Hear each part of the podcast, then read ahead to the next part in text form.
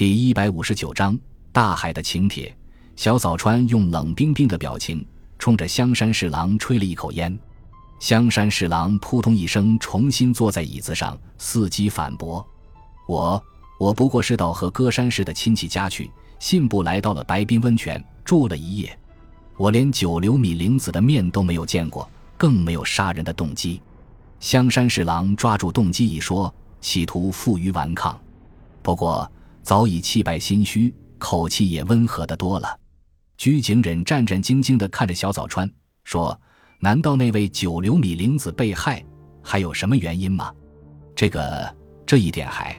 不过依我说来，杀害九流米玲子的凶手好像是个女人。什么？木岛阶子也十分狼狈，脸色煞白。他俩失神落魄，这是理所当然。因为杀人凶手就在这五个人当中，而且只限于女人。女人只有两位，不是居井人，就是木岛阶子，二者必居其一。月川宗十郎兴致勃勃地在桌子上插起了双手。小早川先生，怎么见得凶手是女人？可有根据？小早川面对着月川宗十郎说话，可是是说给那两个女人听的。首先是九流米玲子轻而易举地把凶手迎进了五百一十五号房间。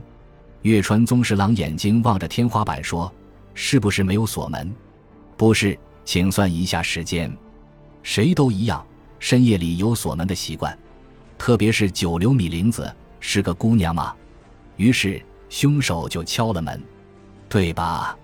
因为不是会客时间，九流米玲子当然要在屋里问上一声：“谁呀？”凶手也一定要甜言蜜语地说：“有要紧的话，请允许我进去。”假如是一个男人的声音，且不说考虑会不会被害，作为一个年轻姑娘，一定是非常警惕或是非常恐惧，会对他说：“等明天到大厅里谈吧。”我想他是不会给他开门的。偏偏那是女人的声音，因此就不必分外地戒备，给他把门打开了。根据就是这些吗？不，还有。就是九流米玲子被害时手里握着的手绢，不用多说，那是凶手的手绢。就是说，凶手在五百一十五号房间时，手里一直握着那条手绢。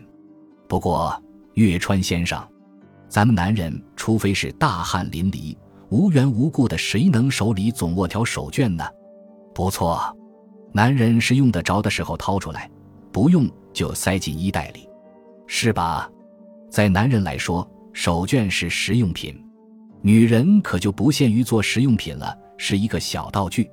女人的手里总是拿着条手绢，这样的事儿可是屡见不鲜吧？不错。最后最关键的一条是九流米玲子为什么被杀害，也就是杀人动机和女人大有关系。首先，她所以决定自杀，是因为和一个有妇之夫搞恋爱，终于吹了哦。情节还很复杂哩。按我调查的结果，姑娘和那个男人感情很好，但是这是被男方的妻子察觉，他大闹一场，因此两个人表示断绝关系。这是死者被杀前三四天的事，就在这儿埋藏着杀人的动机。您是这样看的吧？对，妻子知道丈夫爱上了一位年轻姑娘，仅此一点。就足以激起她的仇恨和凶心，而且丈夫和九流米玲子分手仅仅是三四天前的事，妻子还不知道，以为两个人还在密切交往，因此妻子就采取了行动，把九流米玲子干掉。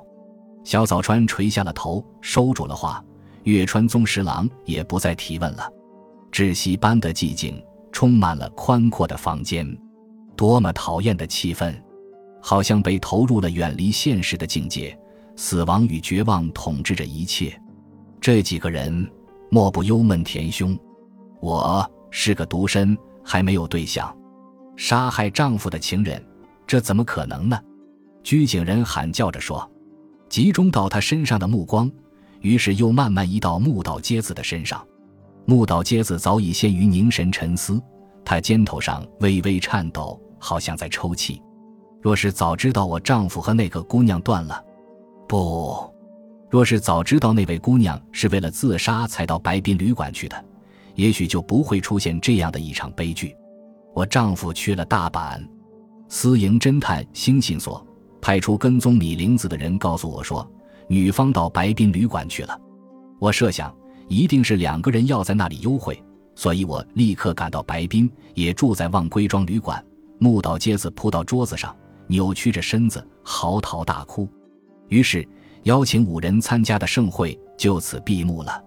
木岛街子亲自挂电话给一百一十号，他报案自首了自己四十天前曾经杀过人。不多时，开来了警车，直辖派出所的两名警官陪同一名女警将木岛街子带走。余下的人要了一席晚餐，但谁也吃不下去。饭后。月川宗十郎虫又喝起威士忌，说道：“这回九流米玲子的姐姐总算如愿以偿了吧？她一定很高兴。”小早川按照自己的理想设想，九流米玲子的姐姐是一副什么样的风貌。不过主人直到最后也不出面，这总是遗憾吧？不，也许马上就要出场。但愿如此。对这位女人很感兴趣吗？这位女主人公导演了如此丰富多彩的盛会，我太想见到她了。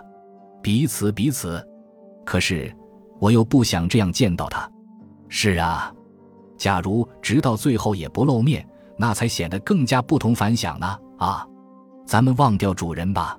正如请帖上所说，美丽的大海就是我们的东道主，这不是更有意思吗？月川先生要在这里住上一夜。明天要在大海里痛痛快快地玩上一天，租只船钓鱼也行，租个氧气包潜水玩玩也好。您也住下吗？是的，说定了吧。这个贵宾室多少人都住得下。香山侍郎站了起来，晃晃悠悠地走向卧室，边走边说：“我住在这里，明天一早可以想吃什么就吃什么。我就是为了这个。”才从长野县不远千里而来，那么就此告辞了。居井忍对小早川和月川宗十郎道别。这么晚，怎能从南伊豆回到名古屋去？很难说他具有旅行常识。但是，男人们无言地目送他走出去了。也许就近会有他的亲友的。不过，劝一个女人到什么地方去住，这可有点难以启齿。居井忍乘上电梯，到了一楼。他对小早川真彦致谢。今夜盛会有了小早川这样的人，实在幸运。假如没有他，一定不会这样顺利地抓住罪犯心理。他对账房先生说：“贵宾室住了三个人，若是钱不够，我马上付。”账房先生毕恭毕敬地鞠了一躬，说：“哎呀，中村小姐。”您交的定钱已经足够了。化名中村的居井忍，不，化名居井忍的九流米洋子走出了东都合金旅馆，来到大海之滨。他把杀害妹妹的凶手终于扭送到警察官的手里，但是这并没有给他带来预期的兴奋。如同那夜雾茫茫的大海，他的心里也充满着无限的怅惘和忧伤。感谢您的收听，喜欢别忘了订阅加关注。主页有更多精彩内容。